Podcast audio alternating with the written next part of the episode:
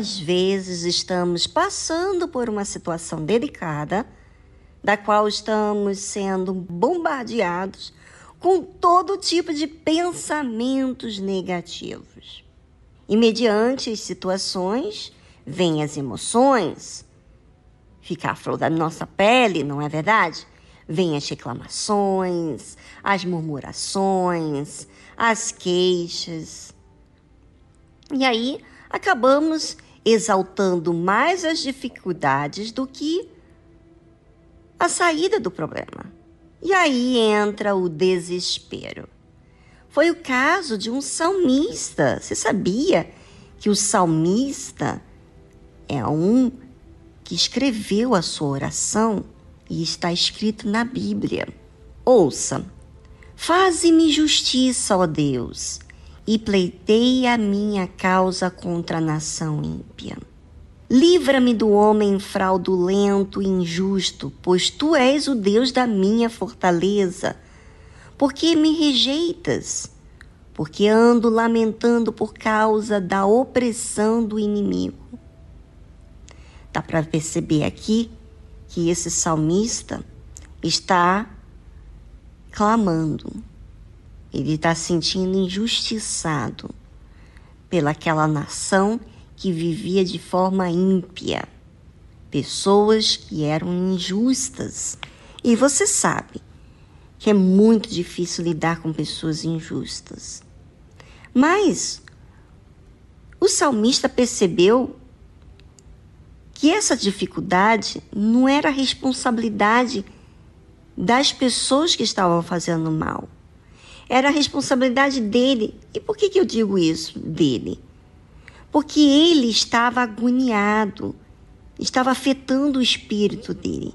E no meio daquela agonia, ele chegou a sentir rejeitado por Deus, por tudo aquilo que ele estava vivendo, como se Deus estivesse indiferente a tudo aquilo. E o sentimento sempre nos faz sentirmos assim, sozinhos, e nos faz sentirmos como vítimas, não é verdade? E Deus sempre está vendo tudo. E Ele está vendo a sua situação também, assim como estava vendo a situação do salmista. Mas Ele não pode interferir quando nós não participamos nada a Ele. É preciso que falemos, que busquemos, que clamemos, para que possamos exercitar a fé. Às vezes você fala com Deus e às vezes você não manifesta a fé adequadamente. Então você precisa pedir ajuda, falar com uma pessoa que vai lhe ajudar. Se a gente não faz nada em relação àquilo que está nos afundando, nós vamos deixar de exercitar a fé. Porque no que nós fazemos, nós estamos expondo a nossa fraqueza. Mas se a gente não expor a nossa fraqueza, como que nós vamos manifestar a fé? Não tem como. Não tem como. Nós nos ligamos a Deus, nós nos ligamos a, a pessoas pela comunicação. E quando você precisa de ajuda, você precisa falar. E Deus permite que enfrentemos dificuldade para justamente a gente possa pedir ajuda. Pedir ajuda a Deus, pedir ajuda ao próximo, para que também humilhe seu orgulho.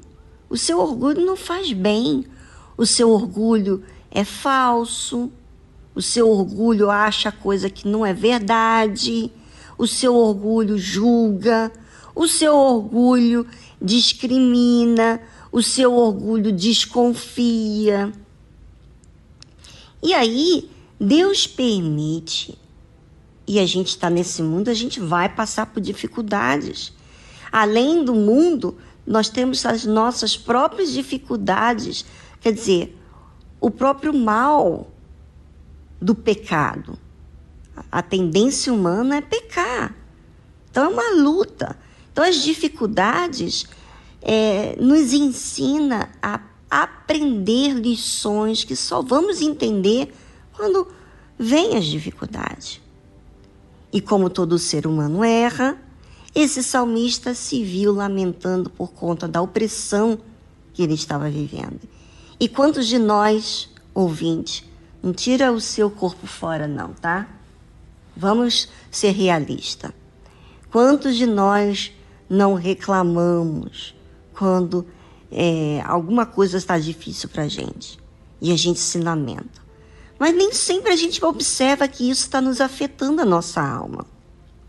E se você reparar bem, você vai ver que as suas palavras não são as mesmas quando você está em paz. Você começa a reclamar, você começa a ficar uma pessoa amarga, uma pessoa difícil.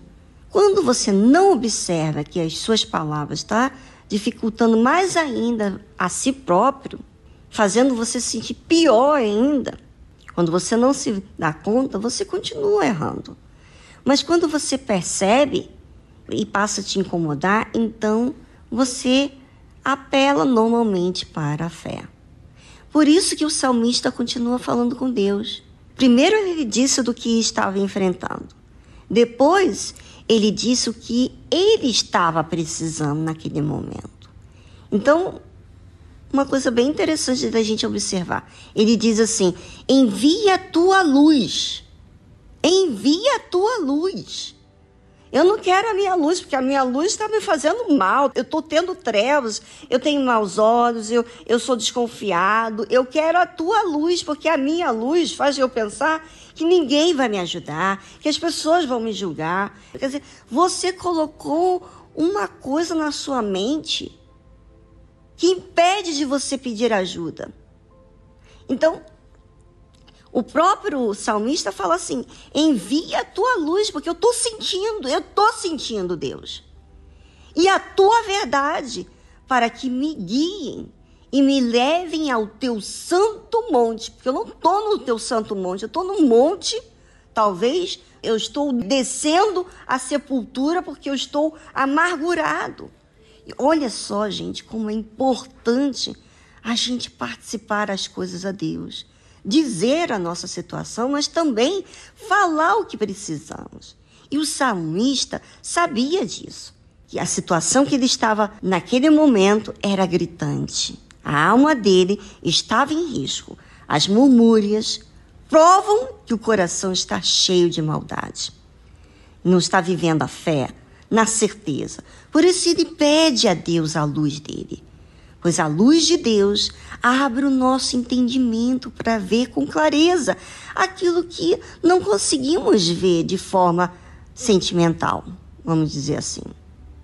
Ele sabia, se Deus revelasse a sua luz, ele iria enxergar, porque literalmente naquele momento ele estava debaixo daquela opressão, daquele sentimento e você sabe que sentimento convida mais sentimento. E não tem outro meio senão quando você raciocina, apela para Deus.